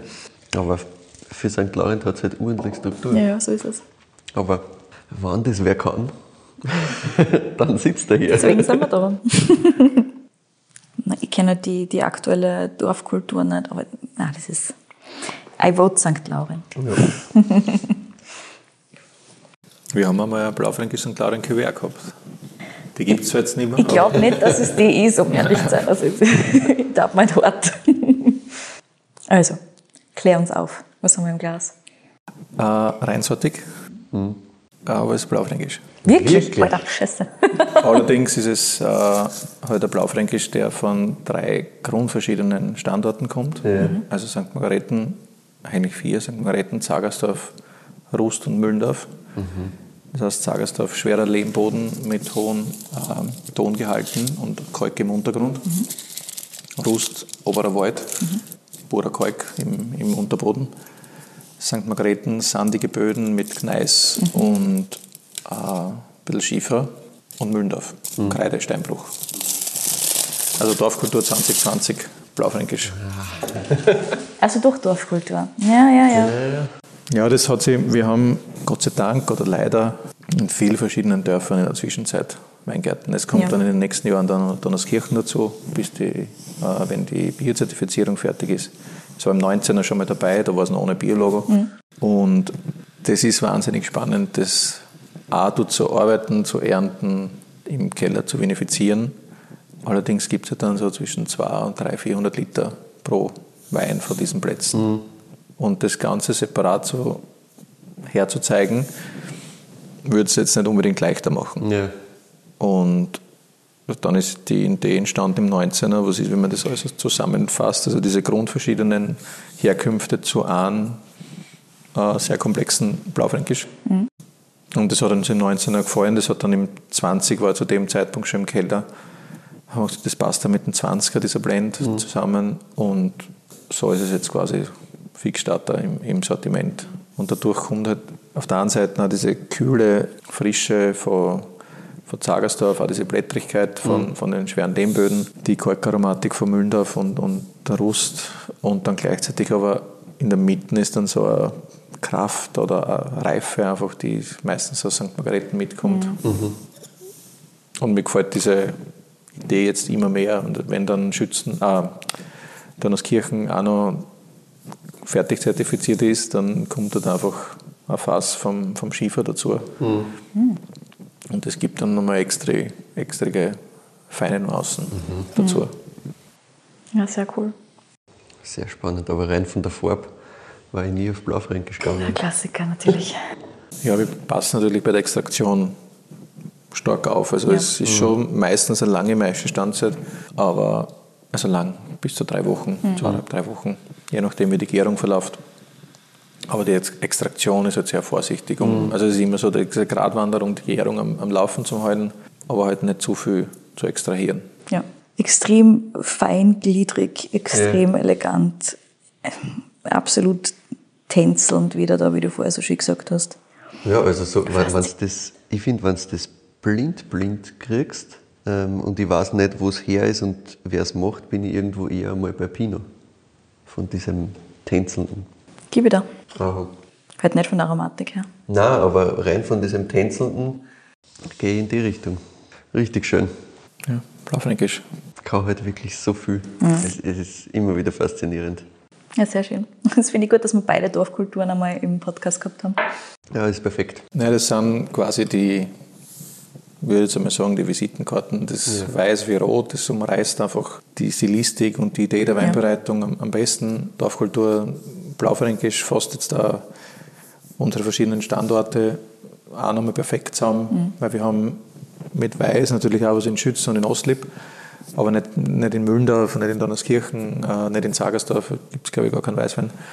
Das ist dann schon nochmal eigene, also es sind einfach unsere Visitenkarten, mhm. Um das Weingut am besten, also mit einem Wein zu erklären. Mhm. Was ja immer super schwierig ist, aber damit funktioniert es halt wirklich gut. Ja, in, da ist kein St. Claudens auch dabei, aber trotzdem die Stilistik ja. und die Idee, um was es ja. geht, um, um Klarheit, ja. Feinheit, Eleganz, mhm. das sind die Dinge, die, die uns halt selber am besten schmecken. Mhm. Äh, und ich glaube, das ist für einen Winzer das Wichtigste, dass er das macht, was ihm am besten, selber am besten schmeckt. Ja. Na, dann ist es authentisch und egal in welche Richtung. Also von bis alles, alles dabei. Und das darf zum Klicker noch jeder Winzer selbst entscheiden, mhm. was, er, was er gern hat und was er gern macht. Mhm. Weil du vorher gemeint hast, Kampf mit den Prüfnummern. Das heißt, du reichst grundsätzlich schon nur ein? Ja, weil ich Burgenland am Etikett stehen haben will, ja. prinzipiell. Das ist mir das Allerwichtigste, wenn wir nachhaltig unser Gebiet festigen oder heben wollen, dann brauchen wir den Begriff Burgenland am Etikett. Ja. Gleichzeitig habe ich St. Margrethen Blaufränkisch, Müllendorf Blaufränkisch, ich bezeichne im Moment noch die Lagen oder die Weine mit dem, mit dem Dorf. Mhm. Kann sein, dass es in Zukunft auch Einzellagen gibt. Mhm. Aber das Hauptding ist einfach Burgenland. Und wenn wir das langfristig irgendwo etablieren wollen, dann brauchen wir das am Etikett. Und ich will im Moment haben wir gerade keine Einreichungen, deswegen reden wir entspannt darüber. Das ist natürlich, wenn es dann da abgelehnt wird und das immer von vorn beginnt, die, die Diskussion, mhm. dann ist es natürlich brutal nervig und ich verstehe ja Kollegen oder akzeptiere es, verstehen das nicht, weil wir müssen eigentlich gemeinsam für dieses Burgenland trotzdem stärker, noch stärker eintreten. Ich glaube, dass ich, wir brauchen, auch, ich verstehe ja mittlerweile die Verkostung nicht mehr für eine Prüfnummer, mhm. weil das entscheidet der Konsument, ob es gut ist oder nicht. Mhm. Das soll analytisch passen, damit das irgendwie jedem Gesetz entspricht. Das ist ja überhaupt kein Thema, da hat ja niemand ein Problem damit.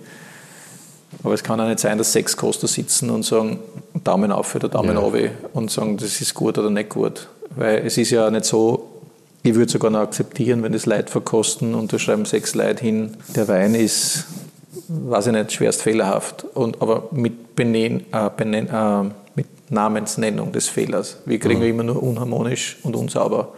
So. Unsauber? So, unsauber und unharmonisch, äh, jagensuntypisch oder wir haben ja gehabt bei den Cuvées schon sortenuntypisch.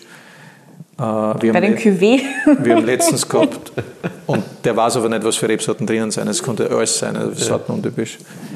Aber das Beste, was wir bis jetzt gehabt haben, war äh, Schwefelnase oder Schwefelstichig oder zu viel Schwefel, zu hoher Schwefel. Und gleichzeitig liegt aber daneben die Analyse mit 14 frei und ich glaube, der hat 25 gesamt oder so. Also es sind absurde Dinge, weil sie halt mit der oft nicht nur bei uns, sondern auch mit vielen anderen Weinen mhm. mit der Komplexität ein Problem haben und dann ist es gleich einmal unsauber, unharmonisch und es muss ja niemand begründen, was es ist. Und wenn ich jetzt einen Lagenwein einreiche, ich brauche die Prüfnummer, damit ich meine Etiketten machen kann, der muss jetzt auch nicht gleich super harmonisch sein. Also seit wann ist unharmonischer Fehler? Ja. Also das sind alles so, wo man denkt, das gehört reformiert. Ja. Das, die Analysen, das können wir alles beibehalten, aber die Verkostung, es gibt kein Lebensmittel oder Genussmittel auf der Welt, was, was vor im Verkehr bringen vor einer Kommission verkostet wird. Ja. Die besten Käse der Welt darf es nicht, nicht im Verkauf oder am, am, freien Markt geben, wenn das das Bundesamt für Eisenstadt verkosten wird vorher. oder, oder andere Stellen halt jetzt, die, die diese Prüfnummer-Geschichte machen. Ist, das ist ja, leider so. Ja. ja, plus du hast halt auch keine, also gefühlt keine differenzierten Meinungen dort, oder? Du hast die Verkoster, die alle in eine Richtung gehen und das war's. Ja, ich meine, es ist, ich will es jetzt auch nicht in Schutz nehmen, aber es ist halt auch, es sind 60 Weine in 40 Minuten. Ja, ja, ja. das heißt, du hast da null Zeit ja. und wenn jetzt dann kommen sechs kastrierte oder, oder geschönte Weine, die mhm. so aus, der Nase, aus dem Glas raushupfen, nicht, wo jedem klar ist, ja, passt, passt, passt. Mhm. Und dann kommt der Wein, vielleicht sogar so einer wie Furmin, der jetzt ja. ein bisschen verschlossener ist und vielleicht eine leichte Reduktivität dabei hat, weil mhm. es halt nicht weggenommen wird. Ja.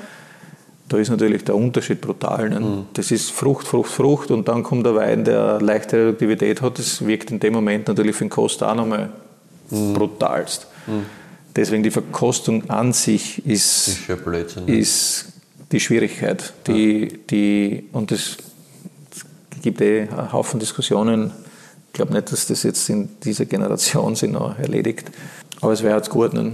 weil es nimmt natürlich dann auch vielen Winzer den Mut und sagen, entweder ich reiche gar nicht ein, was ich eh verstehe dann auch, aber es gibt halt wahrscheinlich auch eine Kategorie von Winzern, die sagen, naja, dann schau dir halt, dass die. Reduktivität weggeht. Ja. Ne? So. Und ich war selbst lang Teil der Verkostkommission, bis ich halt immer mehr Schwierigkeiten gehabt habe, wo ich gesagt habe, okay, wenn, dann bin ich falsch am Platz. Und da waren Weine dabei, die waren großartig. Und dann wird 5-1 abgelehnt und ich war der Einzige, der gesagt hat, das passt. Ja. Und fünf andere sagen, das ist erledigt. Wirklich. Und da klaffen dann schon Welten, also da prallen schon Welten aneinander. Aber das heißt, es geht dann im Endeffekt auch einfach nach Mehrheiten, oder was? Das Ja. heißt, es bringt gar nichts, wenn da einer drin sitzt und sagt, na, bin ich überhaupt nicht der Meinung, sondern dann ist halt 5-1, aber es hilft nichts. Genau. Also es geht auf vier, du brauchst für einen positiven Bescheid so mindestens vier Stimmen. Okay.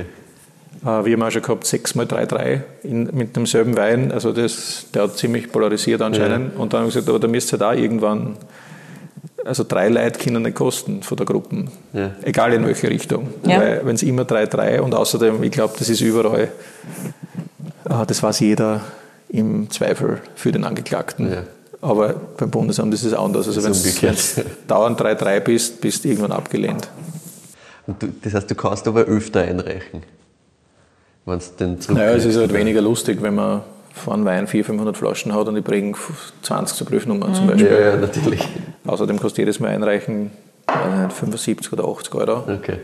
Und deswegen haben wir halt dann also diese durchstrichenen Etiketten gehabt, beziehungsweise mit den Dorfkulturweinen ist ein Begriff, ist ein Markenname quasi, der kann auch für Wein aus Österreich verwendet werden. Ja. Ja. Also dann steht halt da unten nicht der aus der Burgenland, sondern Burgenland, sondern- Ossisch aus der Österreich Ja. und wir sind auch fertig. Aber es bleibt zumindest in, in verschiedenen Listen und am Etikett immer der Name Dorfkultur. Ja. Es ist ja zum Glück bis zu einem gewissen Grad den Konsumenten auch völlig egal, Ja. äh, ob da jetzt Qualitätswein oder Wein aus Österreich draufsteht, weil er nimmt ja die, die Flaschen Wein, weil ihm das Weingut X schmeckt, Ja. weil er weiß, was er kriegt dafür. Ja. Ja. Es hat sich halt jetzt so etabliert, dass diese Prüfnummergeschichte, also es polarisiert halt. Und es gibt für das Ganze ablehnen. Ich bin noch immer der Meinung, dass man eine Lösung finden muss, die zwar nicht wirklich im Raum steht jetzt, aber die, die beste Möglichkeit wäre einfach diese Abschaffung der Verkoster. Weil es, das bringt niemandem was. Voll. Der Konsument entscheidet, ob es gut ist. Und Ja. wenn ihr einen Wein produziert, der vielleicht polarisiert, dann schadet es ja nicht dem, Wein und dem, dem Weinbaugebiet Burgenland oder dem Weinland Österreich, sondern das schadet mir alleinig Ja, äh, als Produzenten. Und das ist noch, ich glaube, diese ganze Weingesetzgeschichte und Prüfnummer-Ding nach dem Weinskandal, das war Weltklasse. Also wahrscheinlich ziemlich, ziemlich einzigartig und perfekt. Aber es ist das jetzt seit bald 40 Jahren das Gleiche.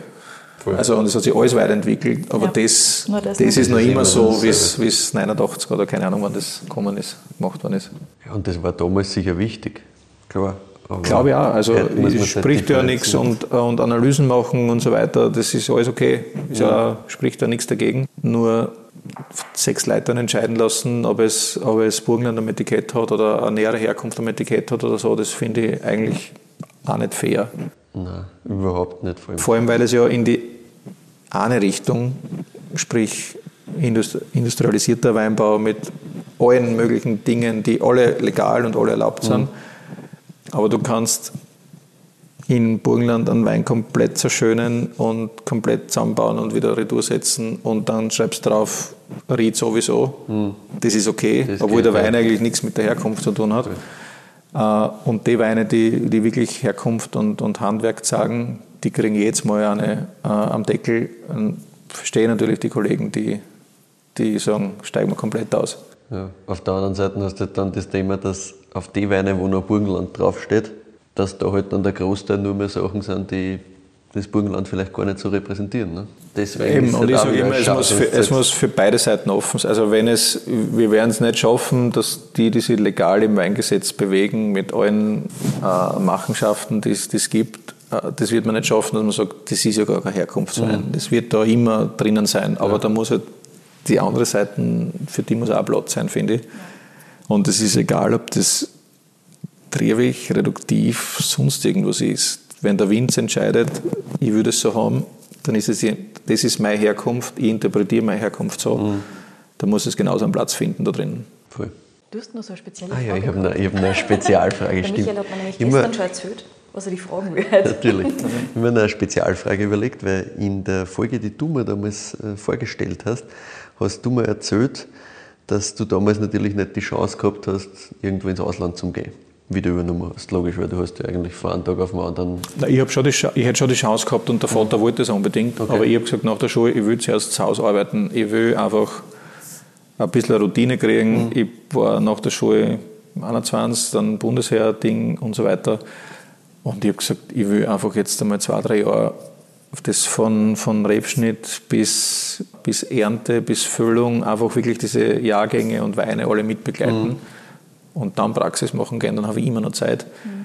Und dann war aber 2005, also war dann geplant gewesen im mhm. Herbst, mhm. weil für mich war Neue Welt vielleicht zum Leben interessant, aber ich war eher irgendwo Piemont, Burgund, Rhontal mhm. oder so. Das heißt, gleiche Erntezeit wie wir. Mhm. Und das war dann 2005, 2006 so ins Auge gefasst, aber das, dann hat es sich nie mehr ergeben, mhm. weil dann habe ich gesagt, nein, dann ist mir das eigene Weingut jetzt auch wichtiger. Also wir werden weiterhin reisen und uns Dinge anschauen. Mhm. Also die Möglichkeit hätte ich gleich schon gehabt. Mhm. Nur ich habe mir halt gesagt, ich will einfach eine gewisse Routine haben und dann auf Praxis gehen. Ja, verständlich. Und das war, also ich bereue es gar nicht, mhm. aber natürlich damals war es natürlich cooler gewesen, wenn man es wenn geschafft hätte. Mhm. Sicher. Ja, und du würdest wissen, ja, genau, was ich wollt, gewusst hat. Ich wollte wissen, ich wollt wissen wann, du, wann du heute sagen könntest, der passt, ich klone mir einmal quasi, ah, Hannes Schuster macht da weiter und der zweite kann auf Reisen gehen und kann sich irgendein Weingut anschauen, wo wird es hingehen? Du hast ja schon gesagt, so ein bisschen in die Richtung, was dich damals gefreut hat. Ist das immer noch so oder wird es ja. heute noch anders hingehen? Nein, es, das war dann noch immer so. Also es war vielleicht jetzt, also wenn der eine länger auf Reisen gehen konnte, ja. würde er sich mehr anschauen. Aber es war schon, ich meine, Burgund war noch immer das eines mhm. der interessantesten, dann trotzdem äh, Rhone, es kommt dann auf den Betrieb davon, wo man, wo man reinkommt und wo man genommen werden mhm. würde, aber das waren so, also klassische, traditionelle Weinbaugebiete. Mhm. mhm. Es war Deutschland interessant, es, es, gibt so viele interessante Plätze, wo man, wo man arbeiten kann. Das ist immer die Frage, ich, wo würdest du Wein machen, wenn nicht da? Sag das weiß ich nicht, ich bin da geboren und ja, jetzt sicher. versuchen wir halt, das Glück ist, dass wir da sind. Wir haben eigene Rebsorten, wir haben eine uralte Geschichte und wir haben unglaubliche Lagen. Mhm. Also was, warum sollte jetzt äh, die Idee haben, woanders Wein ja, zu machen? Natürlich, wenn jetzt im Piemont, sage ich immer nur, wenn wir nicht Österreich oder nicht Burgenland am Etikett hätten, sondern Piemont, irgendein klassisches, mhm. äh, alteingesessenes Weinbauland, wir hätten es viel einfacher. Mhm. Weil wenn du die Art von Wein oder Qualität machst, äh, in einen, mit einem guten Brand schon, ja, wo, Jahr, Wurscht, Beaujolais, Jura, egal, nicht? dann stellst ja. du hin und sagst, wir sind die neue Generation aus dem Weinbaugebiet, das machen wir. Mhm. Und weltweit ist das Be äh, Gebiet ja schon bekannt. Ja. Roussillon, wurscht, es, du, du tust dir einfach leichter. Mhm. Äh, und mit Burgenland, das ist gleichzeitig die spannende Herausforderung wieder, wir sind eigentlich uraltes Weinland, trotzdem relativ jung mit, mit dem Begriff Burgenland. Mhm. Aber die Geschichte müssen wir halt versuchen zu transportieren und zu erklären. Und so sind wir halt vielleicht die erste Generation, die dann in den nächsten fünf, sechs, sieben, zehn Generationen sagt, die haben damals angefangen mit Voll. diese Weine so zu machen. Also es hat immer Vor- und Nachteile. Das ist so wie mit Blaufränkisch, können wir auf einen riesen, also auf einen großen Flächenschatz zurückgreifen, mhm. von Nord bis Süd mit Furmin starten wir was ganz Neues. Mhm. Also das ist echt, uh, beides hat Vor- und Nachteile, beides ist brutal spannend. Ja, aber du definierst halt jetzt wirklich die Geschichte vom Burgenland mit. Das ist schon cool. Das ist schon geil, ja, das haben die Eltern auch gemacht und das haben die Vorgänger auch gemacht. Also, und wir arbeiten jetzt mit Weinge äh, Weingärten, die 70, 80 Jahre alt sind. Das heißt, das ist auch vor zwei Generationen schon pflanzt. Die mhm. haben es natürlich damals vielleicht nicht gewusst, warum und wieso auf die Lage Blaufränkisch. Wir haben jetzt das Glück, dass sie es gemacht haben. Mhm. Es haben die Eltern ich weiß nicht, ob es meinen Betrieb so jetzt geben würde, wenn es die CMB-Geschichte nicht gegeben hätte. Mhm. Zum Beispiel, wenn das nicht erfolgreich gewesen wäre und ich das nicht gesehen hätte, dass man im, als Weinbauer wahnsinnig erfolgreich sein kann, weiß ich nicht, ob ich den Beruf dann gemacht hätte. Das heißt, es ja. kehren ja immer die Vorgängergenerationen dann auch dazu. Das, ist, das Geschäft ist aufgebaut auf Generationen, weil es sonst keine alten Reben geben würde. Wenn mhm. jede Generation neu macht, es gibt halt nur jetzt Winzer, die, die das schätzen, wo man arbeitet und mhm. wie man arbeitet. Und das wird halt dann wieder nach, also viel äh, zitierter Begriff. Also es wird halt dann eine nachhaltige Geschichte irgendwann, nicht? dass man sagt, okay, die alten Reben, die müssen jetzt wieder weg und wir pflanzen wieder was Neues. Oder wir probieren jetzt Sauvignon Blau und Roden und setzen dann wieder die nächste Rebsorte, wenn wir es mhm. gerade sondern wir haben Blaufränkisch für Rot, St. Claudien in unserem Fall halt auch noch. Mhm. Und mit Weiß versuchen wir es jetzt mit Furment und vielleicht gibt es in der nächsten Generation wenn der sagt, das war eine gescheite Idee, dass wir da mhm. diese Rebsorten hingesetzt haben. Und wenn nicht, dann halt nicht. dann macht es auch nichts. Und es ist egal, ob es die eigene Generation ist oder irgendwer anders. Mhm. Äh, oder die eigenen Nachkommen sind oder wer anders. Also das ist jetzt die, wichtig ist, dass gemacht wird. Ja. Voll. Weil du es kurz angesprochen hast, hättest du dir jemals vorstellen können, was anderes zu machen, als Winzer zu werden? Ich bin vor kurzem erst von einem Kollegen gefragt worden, was warst du geworden, wenn du nicht Winzer bist. Ja. Ich, ich, weiß nicht, als ja. sechs, siebenjähriger habe ich immer gesagt Maurer, dann war irgendwann Tischler, also anscheinend immer irgendwas, wo man am Ende, am Ende, des Tages was sieht, was man gearbeitet hat. Ja. Aber ich habe da kein, ich habe mir auch nicht vorstellen können mit zwölf, dass ich Weinbauer wäre. Mhm. Das war auch nicht geplant.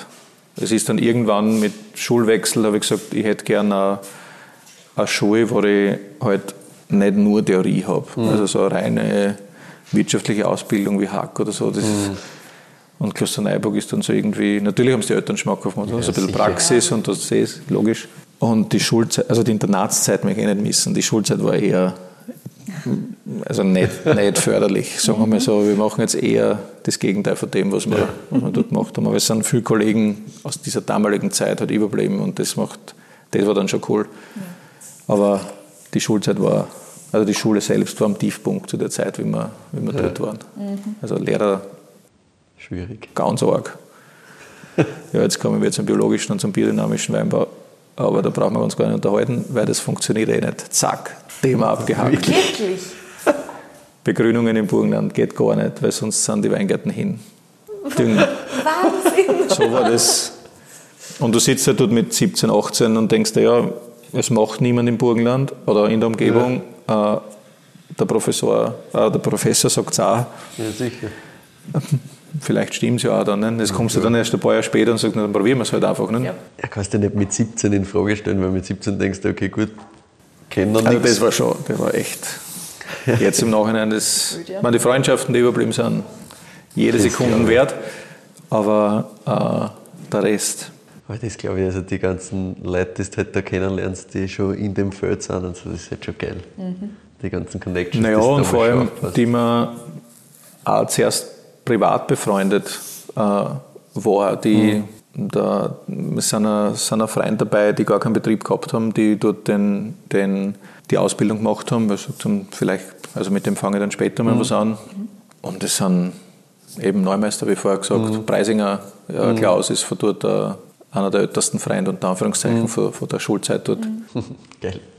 Auch sonst, gestern haben wir mit ihm telefoniert. Und das ist noch immer ein, ein enger Kontakt dort drinnen. Ja. Also wenn es da Fragen gibt oder so wie letztes Jahr bei dieser Trockenheit, mhm.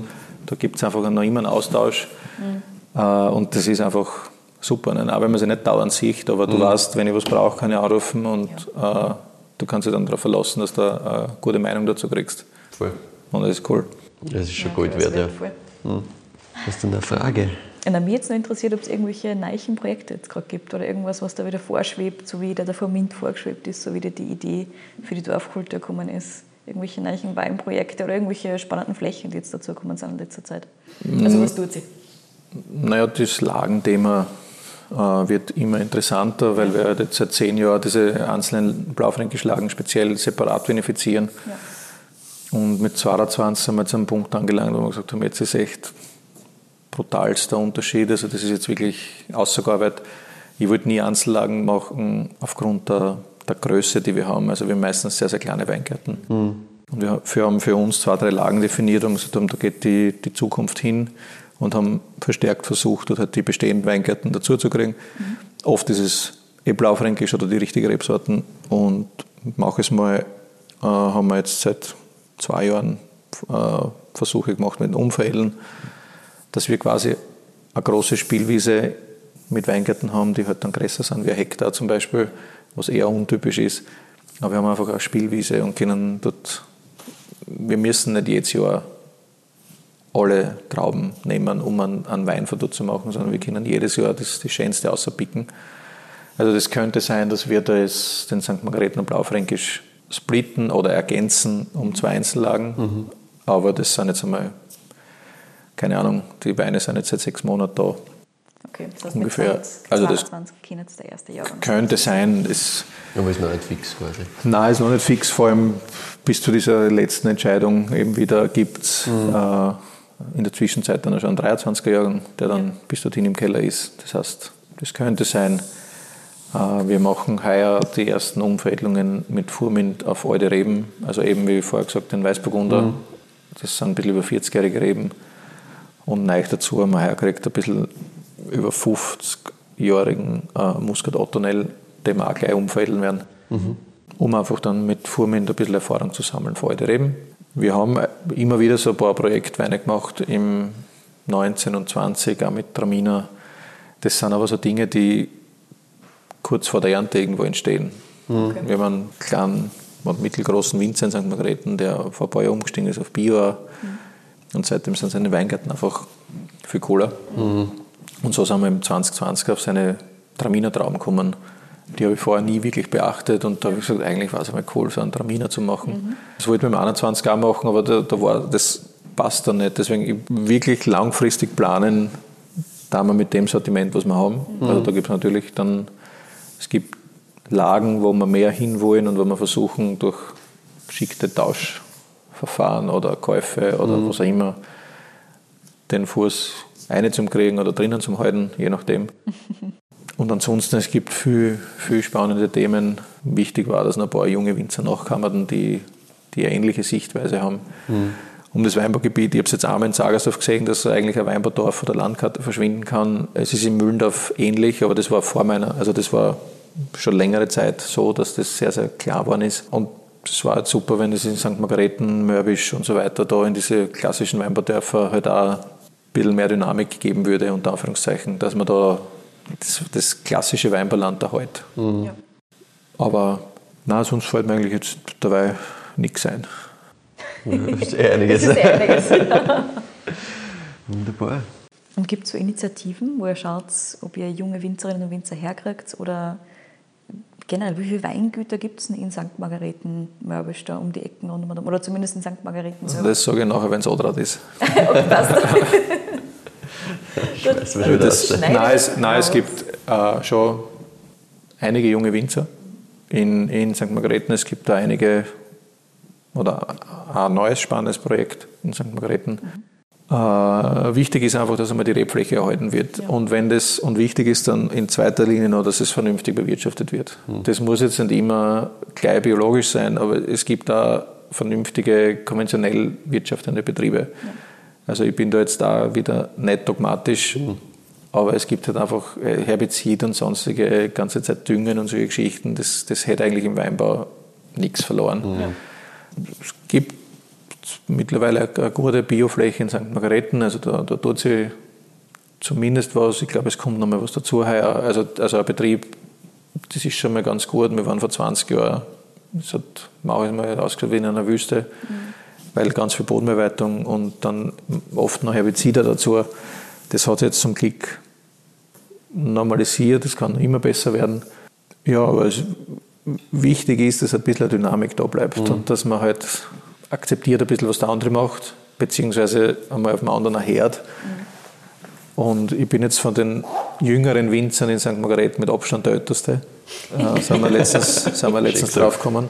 Äh, ja, also es ist schon eine Generation da, die, die das alle hauptberuflich machen. Mhm. Ähm, vielleicht ein bisschen mehr Idee. Nicht immer das produzieren, was man, was man glaubt, dass am Markt erfolgreich mhm. ist, weil es plakativ erfolgreich ist, sondern ein bisschen ein Vertrauen haben in das, was man da hat. Und, und was hat man an Lagen, was hat man an Rebsorten.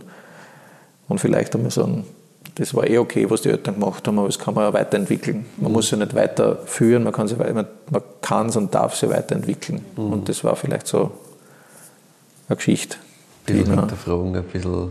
überlegen. Genau. Ja, das ist ja ein schönes Schlusswort. Voll. Es sei denn, du hast irgendwelche Fragen, Michi. Ja, perfekt. Meine, meine Frage wurde beantwortet. Wunderbar. Hannes, magst du uns noch irgendwas erzählen? Ansonsten sind wir nämlich glücklich und sagen Dankeschön. Nein, so, lang, so viel rede ich normalerweise nicht. ja, wunderbar. Perfekt, herzlichen Dank. Ja, vielen lieben Dank. War eine sehr, sehr, sehr, schöne Folge. Absolut, sehr, sehr schöne Weine. Aber wenn man komplett blind durch die Gegend gelaufen sind, ist ja. manchmal passiert das. Das macht doch nichts.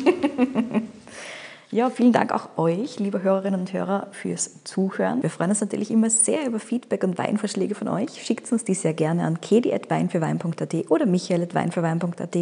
Achtung, die Weintipps bitte nicht an uns beide gleichzeitig senden, ansonsten ist es ja keine Überraschung mehr. Folgt uns gerne auf Spotify und auf Apple Podcasts. Wir freuen uns auch sehr über Bewertungen auf diesen Plattformen. Auf Instagram findet ihr uns unter @weinfürwein. Dort und auf unserer Website weinfürwein.at bereiten wir euch immer eine kleine Zusammenfassung der Episoden mit Verkostungsnotizen und Co. vor. Vielen Dank fürs Zuhören und bis zum nächsten Mal.